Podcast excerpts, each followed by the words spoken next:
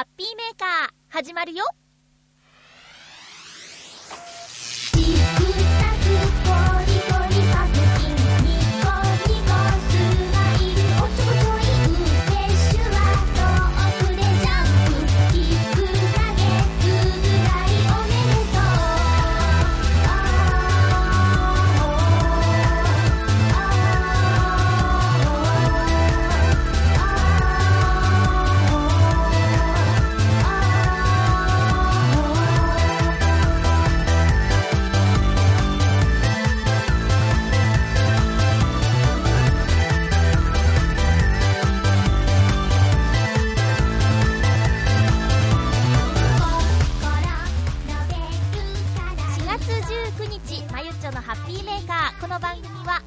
な時間を一緒に過ごしましょうというコンセプトのもとチョアヘヨ .com のサポートでお送りしております。桜の花もすっかり散ってしまいましたね。浦安の桜の木は緑率が高くなっています。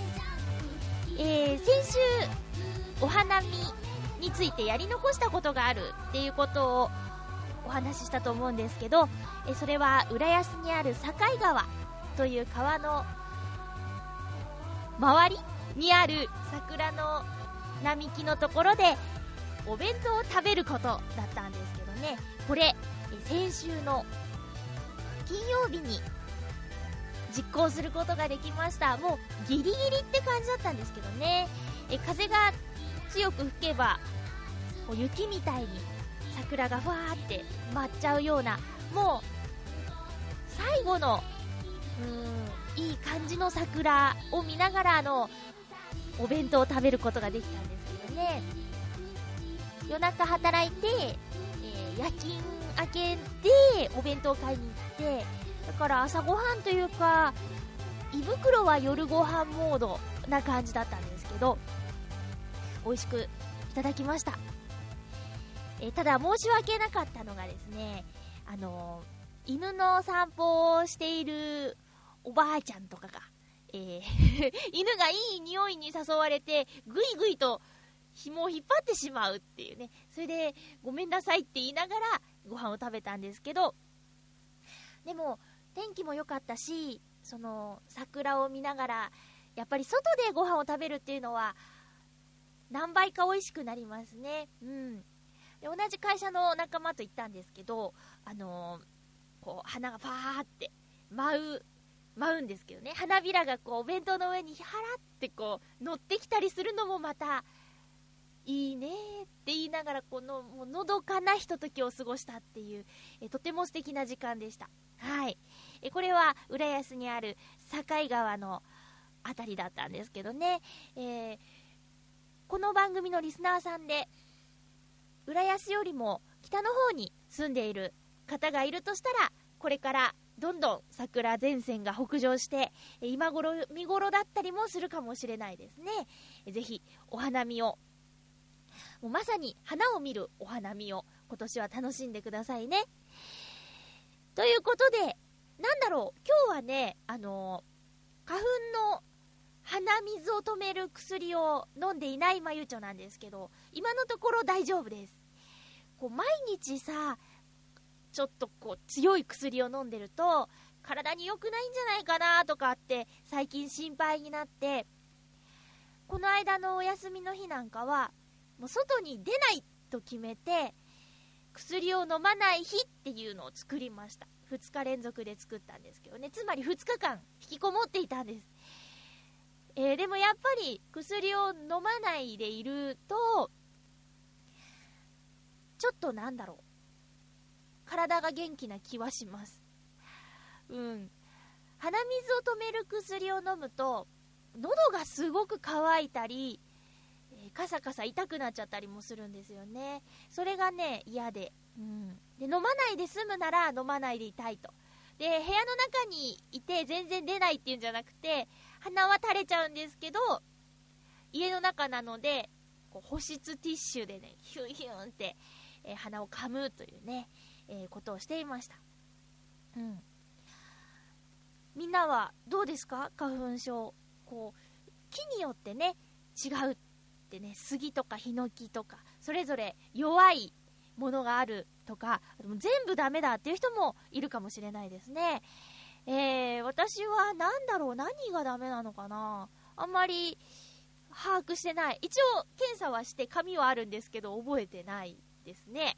えっ、ー、と、今年は目がすごく痒くなっちゃうので、普段は全然使わない目薬を買いました。薬局で。えー、っとね、そう、今年はね、耳鼻科には行ってないんです。とりあえず、ドラッグストアで買える薬でなんとか収まってるんですけど、そう、目薬を買いました。でね、コンタクトをしてる人とか、あと、そうだな、まあ、日頃、目薬を使う人は上手に刺すんですよね。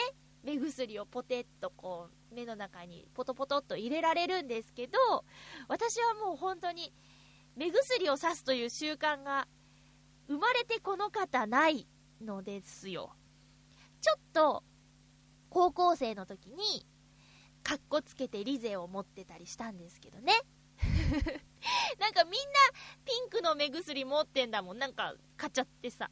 で、別に、ね、あの、目が乾くっていう感覚もないし、コンタクトもしてないし、で、なんだ、眠くなった時に刺すとこう目が覚めるみたいな風にも言われてたけど、授業中にこの目薬を刺すタイミングもよくわからないまま、ずっと満タンな状態で持ってたっていうぐらいで、えー、ずっと目薬とのお付き合いはなかったんですけど、もう今年は本当にかゆいって。で、目をちょっとかいちゃうんですよね。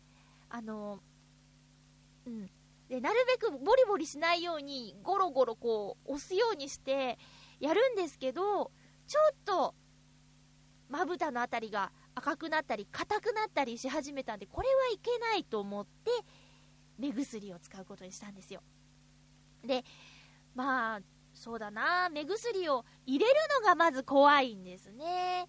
うん。で、こう、まぶたを持ち上げて、なんとか、ね、刺すんですけど、うーん、怖くて、雫が落ちる直前で目をつぶってしまって入らないとか、あとはもう思いっきり外れちゃうとか、難しいです、とにかく。うん。で、いいこと考えたんですけど あの、座った状態のまま首を上に向けて目薬をさしても、自分が思ってるより平らになってないんですよね。目のあたりが。うん。だから、もうね、いっそ寝転がって刺してしまえっていう方法を編み出して、えー、寝る前とか、うん、に、こう、カッとね、えー、入れてます。ただ、怖いのは変わりないんですよね。前、どっかで便利グッズっていうのを見つ見かけて、自分には必要ないって買わなかった目薬をさすときに便利な、なんか100円ぐらいで売ってるやつをね、あの時買っとけばよかったなって、今になって後悔しちゃったりしてます。まあ、目がかゆいのは今日もそうなんですけどね、正しい目薬の刺し方っていうのはあるらしいですね。なんかね、これはでも、何かを読んだとかじゃなくて、友達から聞いた話なんですけど、あのー、目薬を刺したら、こうちょっと目の中で転がす感じにして、液体を。で、その、タプタプの水は、ティッシュかなんかで吸い取った方がいいとかって聞いたんですけど、本当？目薬に詳しい方ご意見待ってます。えー、ということで、その友達に言われたやり方で、やってみてるんですけどね。え確かに目薬をさして、そういう吸い取った後は、なんだかさっぱりした気分になるんですよね。うん。さすがですね。目薬。まだ、まだしばらくは花粉の季節が続くのかななんて思ってるんですけどね。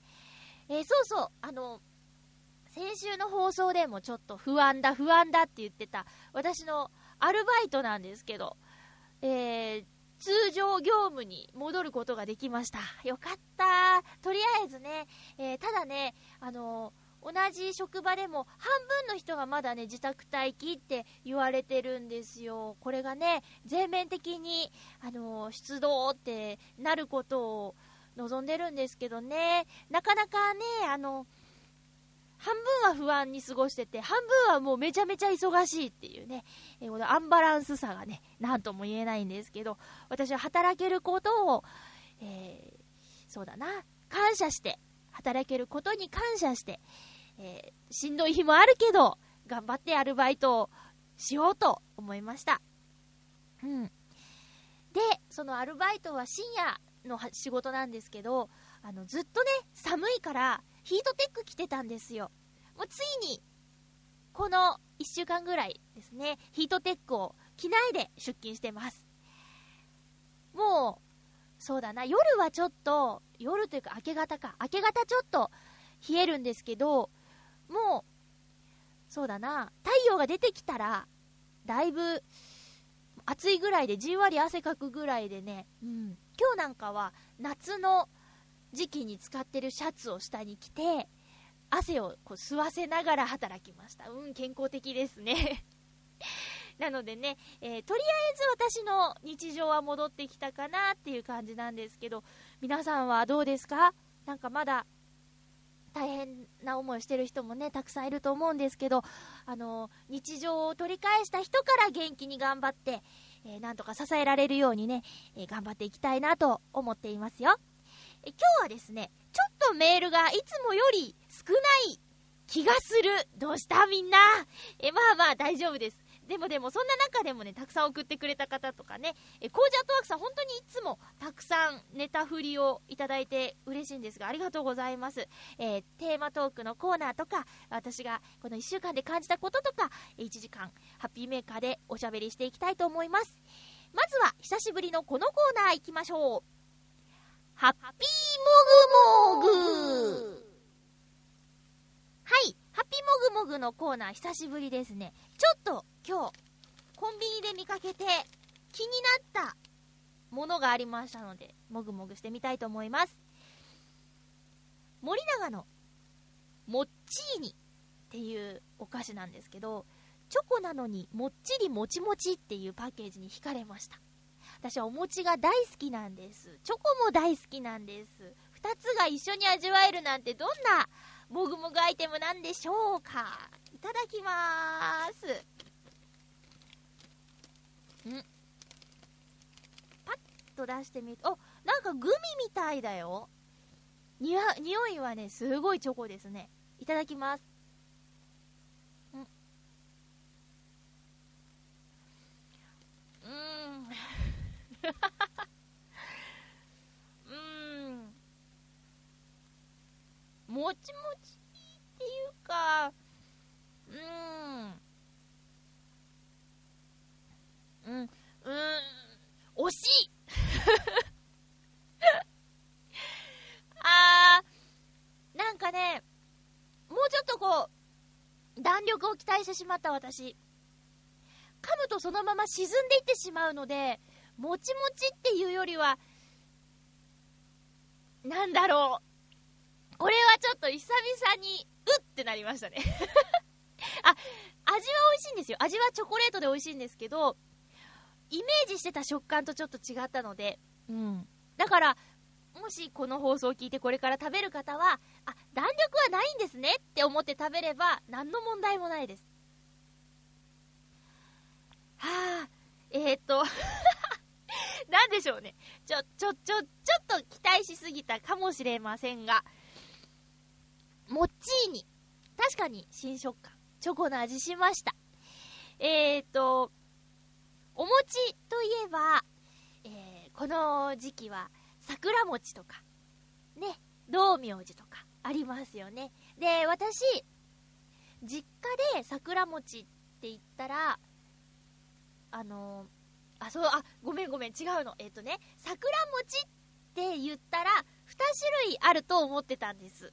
で、1つは、クレープみたいな皮であんこを包んで、葉っぱで巻いてあるやつ。もう1つは、あの、おはぎみたいなやつを両方桜餅って言うと思ってたんですけど、あの、私が好きでよく行く、浦安の東大島の酒屋さんっていう和菓子屋さんに行くと、桜餅っていうのは、その、クレープの皮みたいなやつで包んだやつで、で、おはぎみたいなやつは、道明寺っていうらしいって最近ね、知ったんですよ。で、ずっと、実家で桜餅って言ったら、あの、クレープの皮を包んであるやつだったんで、えー、そっちが大好きだったんですけど、酒屋さんで道明寺を買ってみたところ、これがうまいと。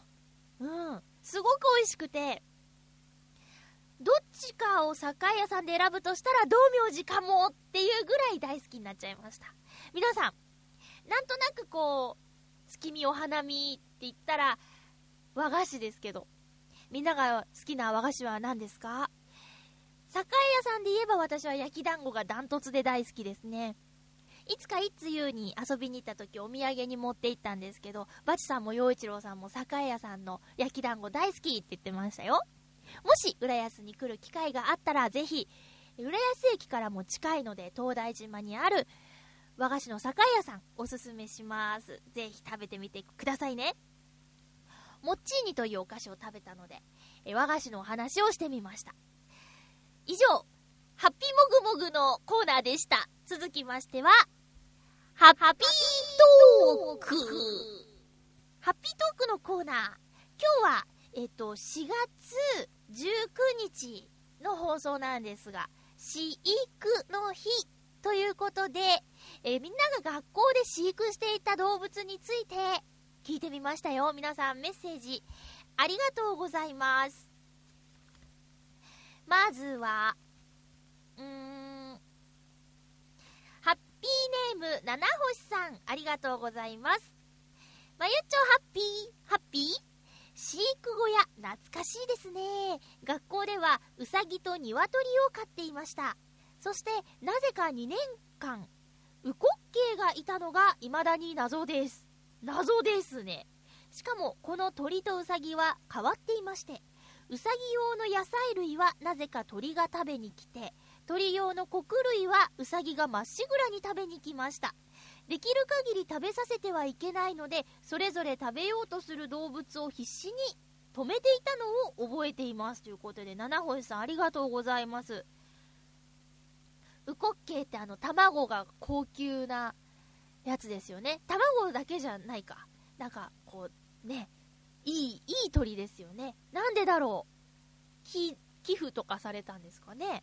うん。やっぱりあの、飼育小屋、小学校の飼育小屋といえば、定番は鶏とウサギですよね。えー、あんまりその、何？ウサギには、えっと、穀類、鳥には野菜類、食べさせてはいけないっていうのは、こう、体に良くないっていうことからなんですかね。私ちょっとあまり詳しくないんですけど、こう、人のものが美味しそうに見えちゃうっていうのは人間と同じなんですかね。面白いですね。えーと、私が幼稚園の時、幼稚園にも飼育小屋があって、確か幼稚園にはウサギだけだったと思うんですけど、あのー、餌係餌当番っていうのがね、あって、家庭で出る野菜の切れ端とかを、こう、指定されたカゴに入れて持っていくっていうのがありました。うん。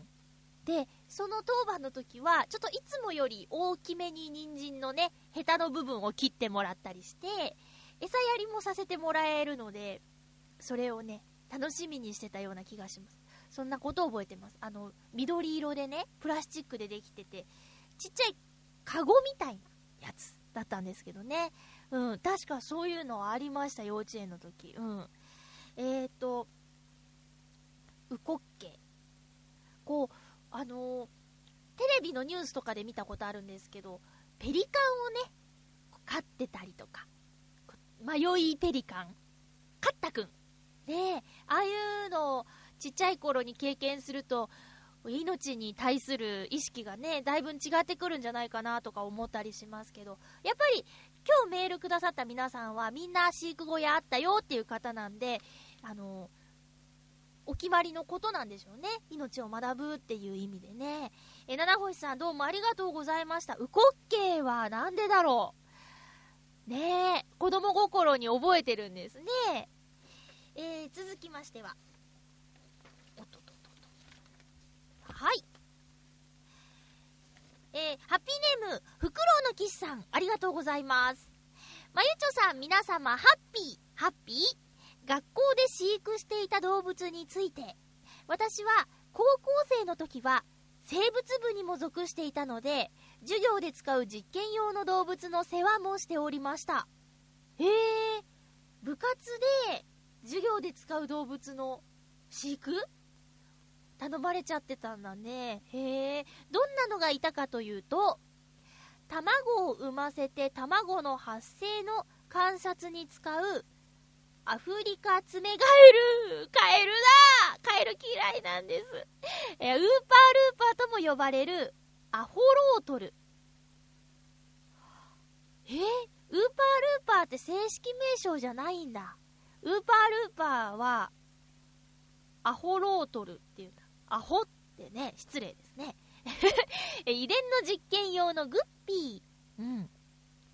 体を分析しても再生す、あ、違う違う、体を分断しても再生することで知られているプラナリアなどが常に飼われているものでした。プラナリア知らないなえ、アホロートルなんかは餌をやらないとすぐに共食いをして足がないなんてことになってましたね。はあ、餌あげてください。えちなみに彼らは足の先くらいならなくなっても再生します。へえ。なんか読みながらゾゾゾってしてきちゃいましたね。えっ、ー、と、えグッピーは実験用に遺伝的に調整されたものだったので、確か当時は6ペアで1万8000円したと記憶しています。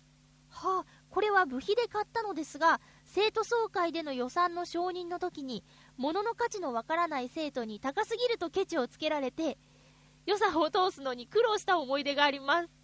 それから実験に使った後は死んでしまうので、短期的に飼っていたものとしては、解剖用のマウスとアフリカツメガエルと同様に卵を取って発生の観察をしたウニなんかもいました。どれも飼育小屋で飼うようなものではありませんが、学校で飼育した動物はこんな連中でしたね。連中？え、ああ、そうか。なんか、おお、そうですか。生物部って大変なんだね。まあ、高校生にもなったら本格的ですね。あの、ちょっとテーマとはずれてしまうかもしれないんですけど、えーと、理科の授業で解剖ってしましたか？私、知ってないんですよ。なんか、教科書とかには船とかね、それこそカエルとかね、ありましたけど、あのー、そういえば私解剖ってしたことがないです。なんでだろうちょっと今度同級生に聞いてみようかなと思うんですけど、もしかしたら嫌で休んだのかもしれないとか、なんか記憶は曖昧なんですけど、とにかくやったことがない。ちょっと今度、ね、聞いてみよう。あの、最近、ミクシーってやつで、あの、地元のね、小学校や中学校が一緒だった友達と再会したりしてるんで、えー、今度ちょっと解剖について、えー、みんなに、問、問いて、問うてみたいと思います。そうそう、やったことないの。えー、高校ではね、高校ではもちろんやってない。生物を選択してない。理科を選択してないから。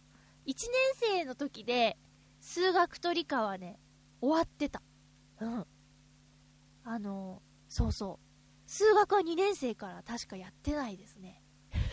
え、え、え、ほんと ?2 年生までやってたかな？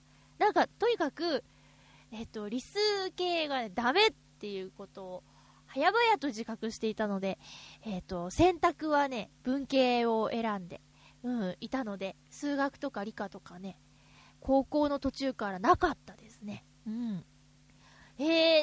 ー、や、ウーパールーパーってあの、ピンク色でちょっとこう愛らしいやつですよね。なんか、うーん、つるっとしてて。えっと、サンシャインだっけ？池袋のサンシャイン水族館に小さい頃ウーパールーパーを見るために連れてってもらった記憶があるんですけど、フクロウの騎士さんの学校の生物室に行けば、理科室に行けば、会えたんですね。アホロートルっていうのが本当の名前なんだ。なんで、なんか全然違いますね。アホロートル、ウーパールーパー。うん。なんでウーパールーパーになったんだろう。ウーパールーパーのが可愛いですけどね。ウーパールーパー。うん。何回も言った。へえ。そうか。なんか、私は生徒会をやってたんですけど、部費まで決める役割はしてなかったな。なんだろう生徒会って何やってたんだろう私たち。文化祭とか、体育祭とか、あとは、あの、運動部が強い学校だった、女子校だったんですけど、運動部が強い学校だったんで、部活の壮行式、うん、行ってらっしゃい頑張ってねっていうやつはひたすら、しょっちゅうやってたと記憶してます。お金にまつわることは任されてなかった気がするなうん。なんかこの、ね、袋のキスさんからのメールで、ちょっとこう、当時のイライラが伝わってきた気がします。物の価値のわからない生徒にっていうところとかね。え、でも6ペアで1万8000円。はあ。いや、なんか、ちびまる子ちゃんっていうね 漫画あるんですよ。で、あの、グッピーが欲しいって言って、グッピーを買うんですけど、何かと一緒に飼っちゃって、それこそ共食いしちゃうみたいな話があったのを今思い出した。ねえ。共食いは、かわいそうですけどね、ほんと。いやいや、私もうね、ペットとか、可愛いなとは思うんですけど、ちょっとなんかもう、飼えないですね。うん。なんかすごい脱線してる気がする。飼育、飼育の話ですよね。うん。そうか。びっくりしました。そう。確かフクロウのキスさん、いろんな部活動をしていた。その中でも生物部にも属していた。え、なかなか家じゃ飼わないと思いますけど、カエルね、私カエルがね、どうしてもダメなんです。あの、テレビで映ってても、あーって目そらしちゃうぐらいカエルがね、ダメなんですよ。昔はね、ちっちゃい頃はね、その、カエルとか、いたから田んぼとかが通学路にあって、で、捕まえて箱に入れて、男の子に、はいとかってあげて、開けてみて、開けてみてって言って、ギャーって言わせたりとかしちゃってたんですけど、きっとそういういたずらの罰が当たったんでしょうね。えー、ある日、夏だったかな？家帰ってきて、シャワー浴びようと思って、シャワーヘッドと目の高さが大体一緒なんですけど、そこに下校ってね、緑色のあのアマガエルちゃんがね、いて、ぴょんって飛んで私にひっついたんですよ。もうその時からダメなんです。もう全くダメですね。うん。緑色のカエルかわいいじゃんとかって、よく言う子もいますけど、もうもう全然ダメなんです。もう1秒以上見てられないですね。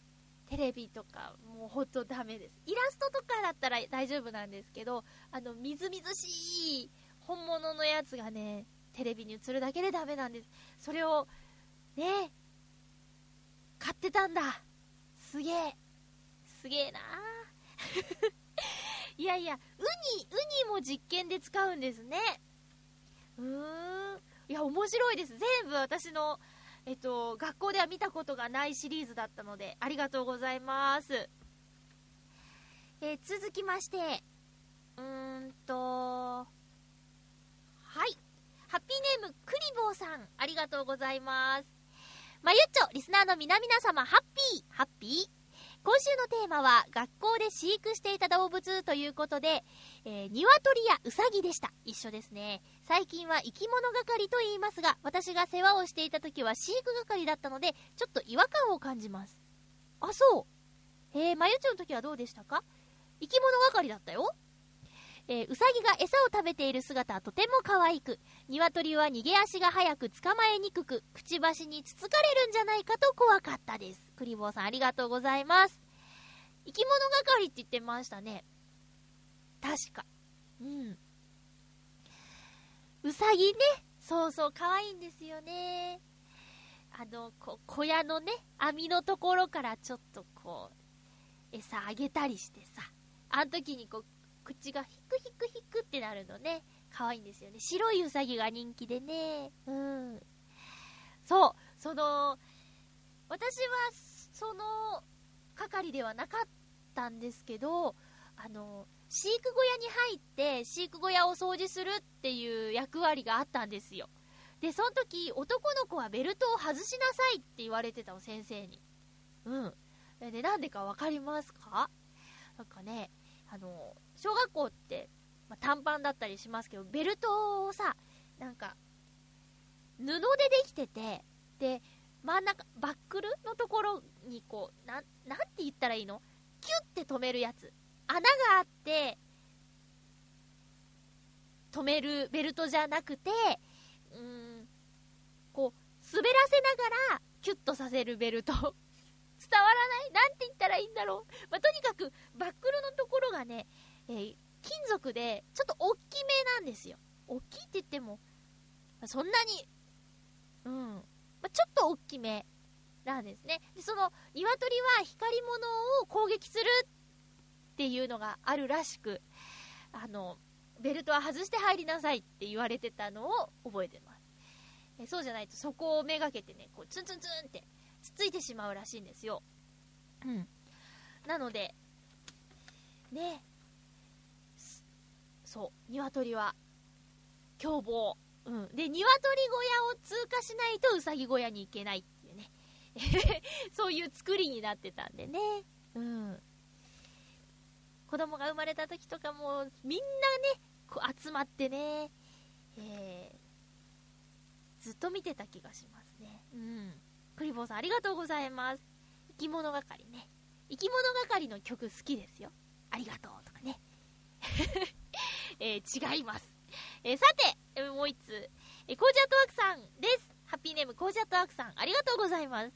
まゆちょハッピー、ハッピー？とある事情で小学校を6回転校している私は、6つの学校で飼育係をしました。お、全部で。え、小さなものは、教室で飼っているメダカやカエル、また出てきた。カエル、ザリガニの餌係。大きなものでは、チャボやウサギ。もっと大きなものでは、鹿などがあります。ええー、その頃は、可愛いというより、なんだかしょっちゅう水替えや掃除ばっかりしていたような気がします。健康な生き物は日向の匂いがするけれど、世話をサボるとすぐ小屋が臭くなることにびっくりでした。あの動物たちから見たら、たどたどしく世話をする小学生は、さぞもどかしく思えたんじゃないでしょうか。では、ということです。ありがとうございます。出た、カエル。メダカは教室に水槽があった気がするなうん。カエル？いやー、うち飼ってない小学校でよかった。ザリガニはね、は、ザリガニはね、幼稚園で飼ってた時期があった。いつもいたわけじゃないんですけど、なんかね、大きいたらいに、そのたらいがどれぐらい大きいかというと、幼稚園にはこう、ガシッとしたプールはなくて、ビニールプールを夏場になると作るっていうやつだったんですよ。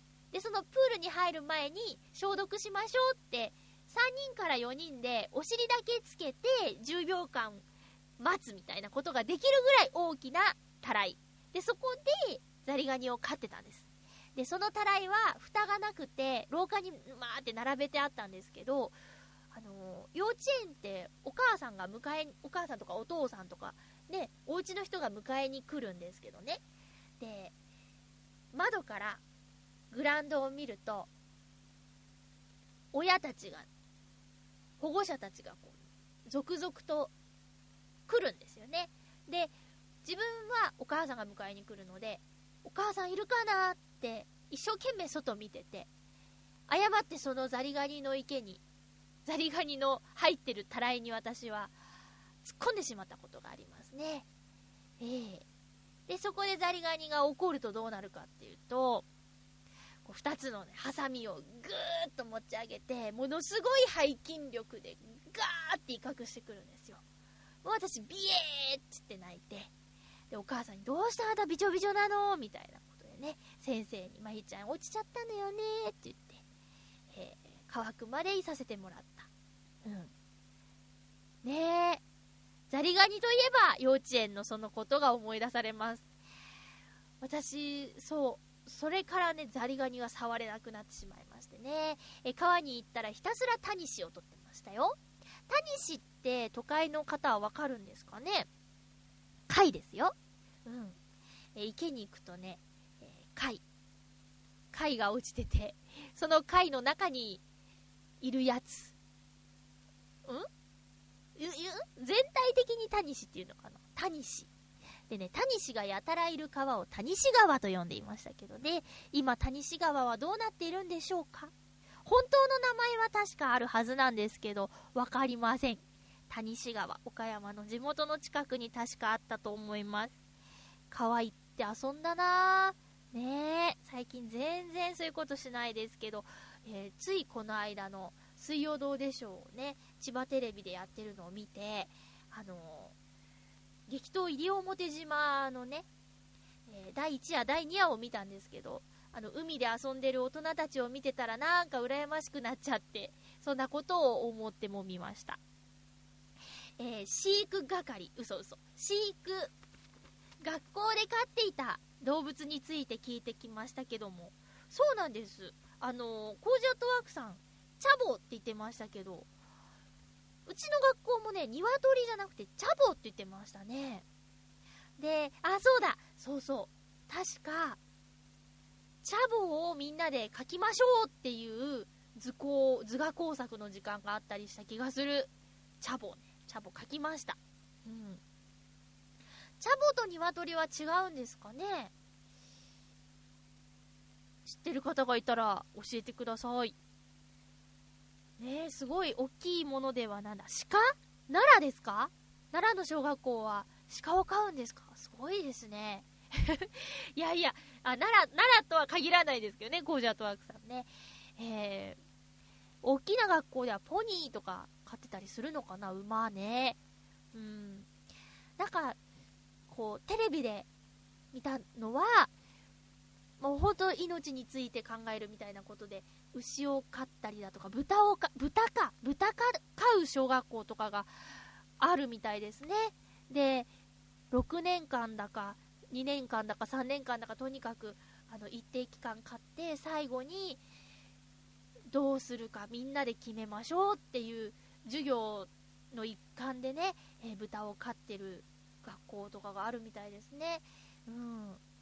いやいや、なんか、ね、もう大人だってそんな愛着があったらどうしようかってすごく悩むことだと思うんですけど、それを小学生がね、あの、選択するっていうのはもう、すごく大変な作業だとは思うんですけど、うん、かけがえのない経験にはなると思いますよ。ねえー、皆さんメッセージどうもありがとうございました。以上、ハッピートークのコーナーでした。さて、どんどんふつおたをご紹介していきたいんですが、ふつおたは今日はね、コージャットワークさんから、どんどんどんといただいていますよ。え、まずは、5つ目、コージャットワークさんありがとうございます。まゆちょハッピー、ハッピー？前回話題に出たリンゴの自販機のある場所、実は都内です。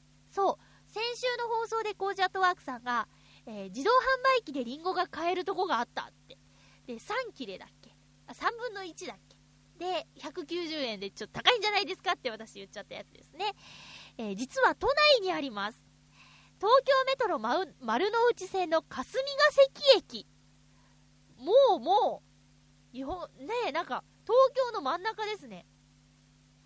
霞ヶ関駅、丸の内線霞ヶ関駅、B の2番出口を出てまっすぐ歩くとすぐにありますよ。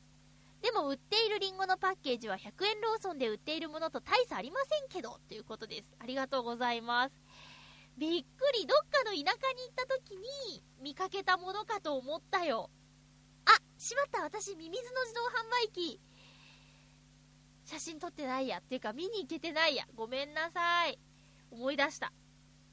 えー、っと、皆さんの街にもし変わった自動販売機があったらぜひ教えてくださいね。えー、びっくりです。霞ヶ関駅 B の2番出口。これちょっと見に行きたいなどんな風になってんだろう。買うかどうかはわかんないけどね。でもさ、切ってあるリンゴって、こう茶色く色が変わっちゃうでしょ？で、それを予防するために、抑えるために、塩水にちょっとつけるといいとかって言うじゃないですか。私、あの、塩水につけたリンゴがね、どうも苦手でね、え、でもそうしないとなんか、ね、色はどんどん変わってっちゃうから。この自動販売機のリンゴはきっと、塩にちょっとはつけてるでしょうね。塩水にね。えー、味もちょっと気になりますが。はい。さて、どんどん行きましょうか。えーと、もう一つ。コージアトワークさん、ありがとうございます。まゆちょハッピー、ハッピー？東京ディズニーランドの再開、よかったですね。夕方6時までということで、花火もなしになると思いますが、それでもみんなに夢を与えてくれる場所が再起動したのはいいことだと思います。このニュースが流れた時点では、まだディズニーシーの再開予定は公表されていませんが、きっと準備は進んでいることでしょう。また浦安に歓声が戻ってきますね。では、ということで、コーチアットワークさん、ありがとうございます。そうですね、先週のハッピーメーカーでもお話ししてたんですけど、もうぜひ、え東京ディズニーランドの開園記念日の4月15日には空いてほしいなんて言ってたんですけど、まさに4月15日に再開しましたね。先週の金曜日ですけども。えこの日は私、えー、と、浦安で桜を見ながらお弁当を食べていたんですが、ヘリコプターがね、すごい飛んでましたよ、浦安の上空。割と朝早くから。うん。8時半過ぎぐらいですかね、バーバババババーって。何機ぐらい見たかな ?3 から4種類ぐらいは飛んでたから、もう各局飛ばしてたんでしょうね。ニュースでいっぱい見たもん。私、そう、ディズニーランド大好きなので、まあ、どっかでやるだろうと思って。で、その日はお弁当食べて帰るって決まってたから帰り遅くなるなと思って、えー、っとね、2チャンネル、録画しまし、録画してたんですよ。朝の情報番組を。で、家帰って、バーって見たら、やっぱり、あの、空撮してましたもん。ヘリコプターから東京ディズニーランドの上空をね。うん。で、8時のオープン時間だったんですけど、5分前に開けたそうなんですよ。お客さんいっぱい。1万人ぐらい並んでたそうなんで。で、ちょっと早めに開けちゃったものだから、中継繋いだ時点ではもうお客さんがわーって行っちゃってるっていうね。えー、多分、開演と同時に中継をつなぎたかったんでしょうけど、それよりも5分早く人が流れてしまったっていうね、えー、そんなハプニングもありながら、でも、その5分が待ってる人には嬉しいですもんね。で、その後もいろんな夕方のニュースとか夜のニュースとかでも東京ディズニーランドの話題が取り上げられてて、すごい場所なんだなって改めて実感しました。で、まあ、私もね、えー、割と好きで遊びに行きますけど、あの、ミッキーと一緒に写真を撮ってる人が号泣していたり、もうぎゅーってハグしてもらいながら会いたかったって本当に涙声で言ってたりする姿を見て、もう大人をこんな風にしちゃうんだ、すごいなと思いましたね。うん。よくね、こう、前のハッピーメーカーの相方のともさんと、東京ディズニーランドには年間パスポートを一緒に買ってよく行ってたんですけど、ちょっとやっぱりね、声優さんの養成所とか、あと、預かり時代っていういろいろと辛いこともあります。もちろん、もうプロになった人でもね、辛いことはあると思うんですけど、なんか、しょげてる時に、えー、ミッキーの出演してるショーとかを見て、当時やってたショーの中で、ミッキーは片言の日本語で、夢はきっと叶うさっていうところがあるんですけど、そこが私とトモさんのツボで、いちいち泣いてたっていうね。毎回行くたびに、そうだよね、叶うんだよねって言って。うん。だからそういうのをね、見てて、だから泣いちゃう人の気持ちもすごいわかる。うん、なぁと思いました。だけど大体のコメンテーターさんは引いてましたけどね。いいじゃんね韓流スターに涙する人だっているじゃないですかっていう話ですよ。うん。でもね、いっぱい突っ込みたいところはあったんです。あのー、地震のね、当日の映像、東京ディズニーランドの映像で、まあ、みんなパレードとかをね、撮影するために、えー、ホームビデオカメラを持って遊びに行ってる人が多いので、割とね、いろんな映像が出てきてるんですよね。で、その中で、あの、パレードが出発して途中で止まっちゃいましたと。で、そこから、あの、出演者を救出するっていうシーンが流れてたんですけど、シンデレラがって言ってたんですけど、そのキャラクターはシンデレラじゃないって、テレビのこっち側から私は思いっきりツッコミを入れていました。シンデレラじゃない、それはフェアリーゴッドマザーじゃなくて、なんだっけ、ブルーフェアリーだよとかなんかね。いやいやいや、なんか似てるのは似てるんですけど、違うんです。テレビの人はね、もっとね、あの、勉強した方がいいです。あ、そうそう、もう一個ね、あの、遊びに行ってた女の子が、で、ミッキーと一緒に写真を撮りました。で、ミッキーに会いたかったって私言ったら、ミッキーが僕もだよって言ってくれたんですって言いながら泣いてたんですよ。で、それ聞いたスタジオの方が、あの、え、ミッキーって喋るのって言ってたんですけど、違う違う。聞こえるんです。身振り手振りで、えー、好きな人は、ミキが何言ってるかわかるのですよ。ミキは、あの、耳から入ってくる音としては喋りませんからね。ツイッター上でもすごくね、盛り上がっちゃって、その、お姉さんが出たシーンが。え、ミッキーって喋るんだみたいな。違う違う。ねえ。映像見てたら行きたくなっちゃいましたけど、当面は朝の8時から夕方の6時までエレクトリカルパレードは行わず、もちろん花火も行いません。で、えー、5月の何日かな ?5 月の真ん中ぐらいまでは、チケット代金から300円を義援金として寄付するそうです。え、それからね、うん、あの、いろいろ、その、節電対策で、えー、ジェットタオルとか、使用禁止になってるそうですよ。でね、思った。まあ、私もね、ちょっとこう出かけたりして、まあ、会社の休憩所とかもそうなんですけど、ジェットタオルがね、使えなくなってるんです。でね、はっと思って。そういえば、トイレ行くときハンカチを持っててなかったと。まあ、お恥ずかしいんですけど、うん。えー、と、ジェットタオルがあるからハンカチいいやみたいな感じでね、えー、持ってってなかったんですけど、でも、幼稚園の時から言われてました。ハンカチ持った？ティッシュ持った？って。それが普通だったんですよね。ジェットタオルなんかなくたって、ね、大丈夫なんです。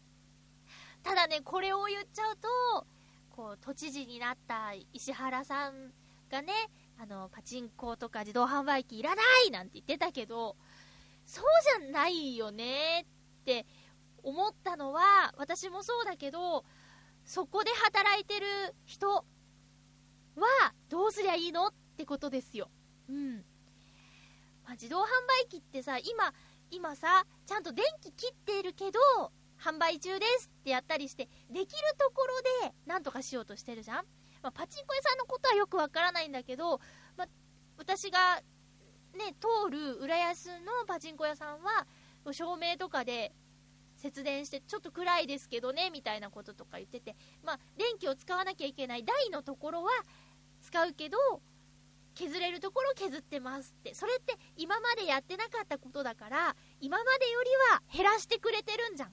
で、みんながそうやって減らすことでさ、一般家庭でも温便座ね、してませんよって、あったかいトイレのね、椅子やってませんよとかって、そうやってちょっとずつやることでも全然違うからさ、あの、パチンコ全、全面的にダメとか、自動販売機いらないとか、そういうのは厳しいよね。ただ今私喋ってて、ジェットタオルなくてもいいよねって言ったけど、ジェットタオル屋さんってあるよね、多分ね。ジェットタオル専門店ってあったら、どうしたらいいんだろうね。なんか、わかんなくなっちゃうね。うん。なんだろう。まあ、こう、節電のことに限らず、オールマイティじゃないけど、こう、何かと何かって別ジャンルで仕事があるといいのかなって今、楽しんごさんが出てきちゃいましたけどね。楽しんごさんは整体師もできるんだって。お笑いと整体師。あと、なんだっけ、名前忘れちゃったけど、芸人さんでさ、手相見れる人とかさ、芸人さんで風水ができる人とかさ、今こう、二つできる人ってさ、多いですよね。堅実だなぁと思うんですけど。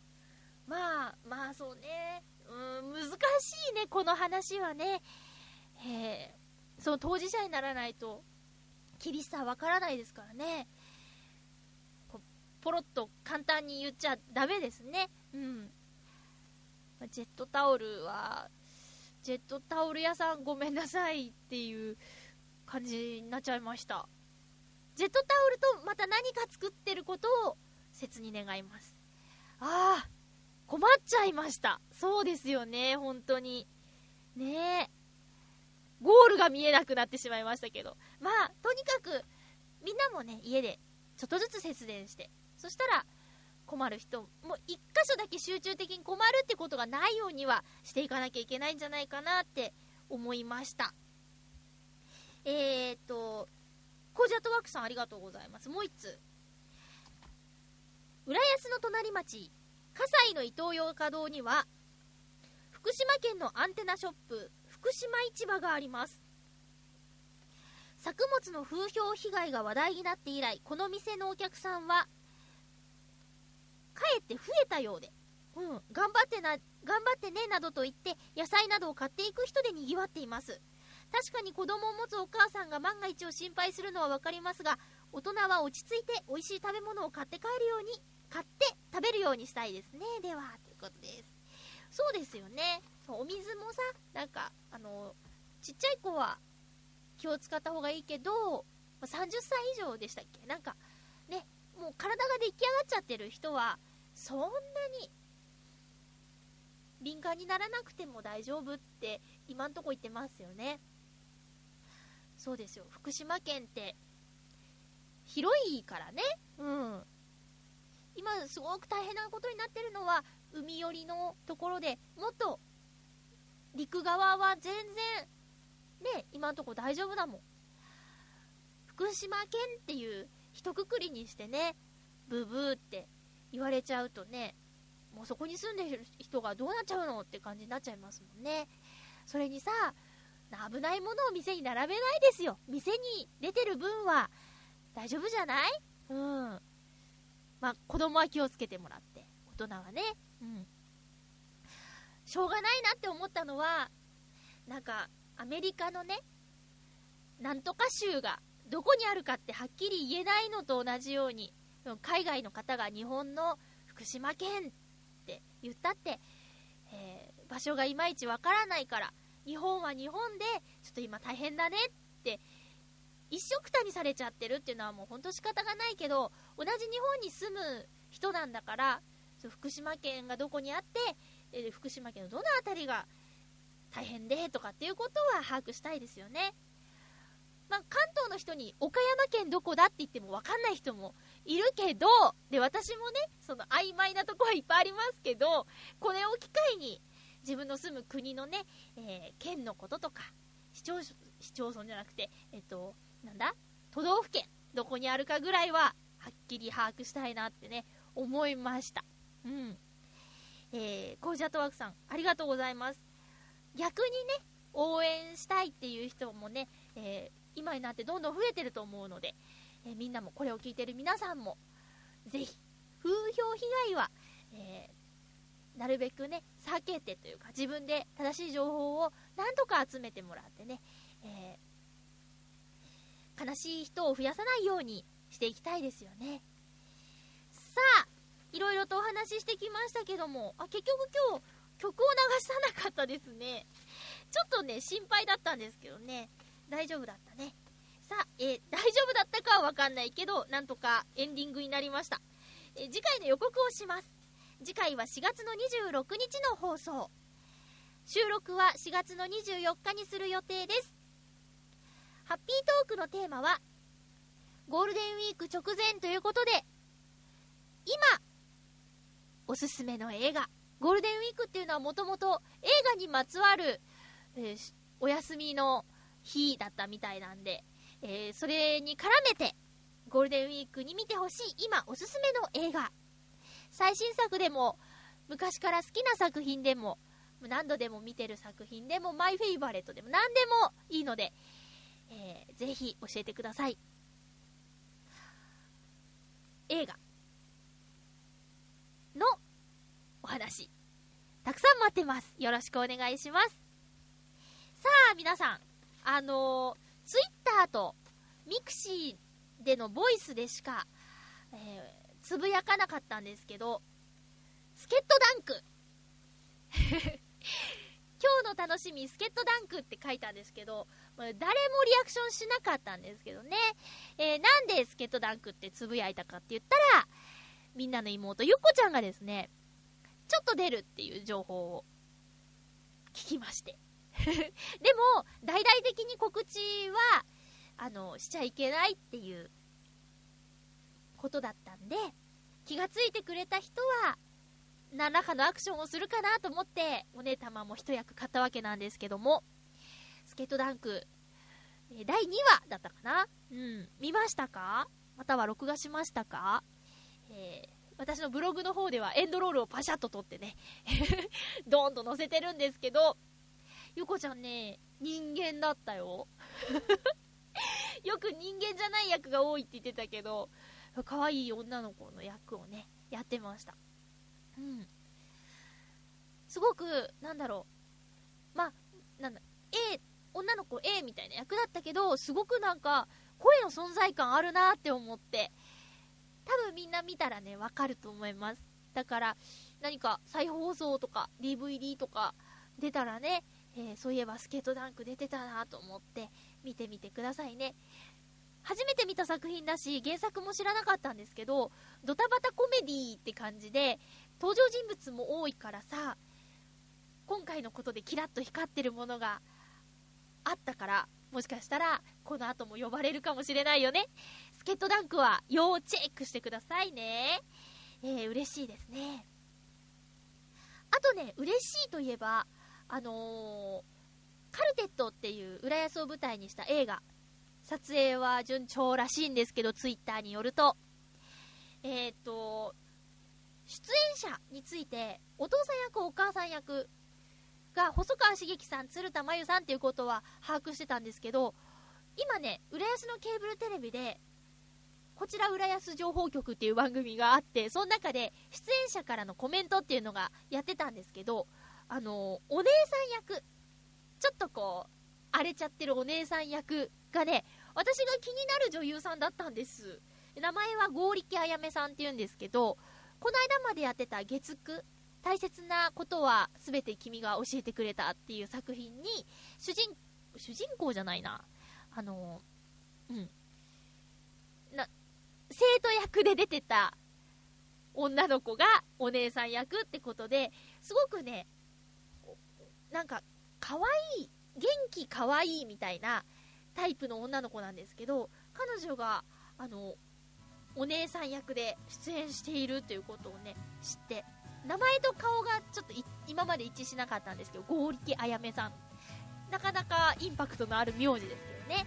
うん。が出るということで、ますます楽しみになってしまいました。えー、主人公のカイ君は、この作品が大きな仕事としては初めてみたいなんでね、今までどこで見たみたいなのはないんですけど、いやいや、結構ね、なんだっけ、雑誌のモデルさんとかもやってる方なので、剛力早めさんね、えー、みんなも要チェックですよ。えー、ということで、お送りしてきました、ハッピーメーカー。そろそろお別れのお時間です。お相手は、まゆっちょこと、あませまゆでした。また来週、ハッピーな時間を一緒に過ごしましょう。ハッピー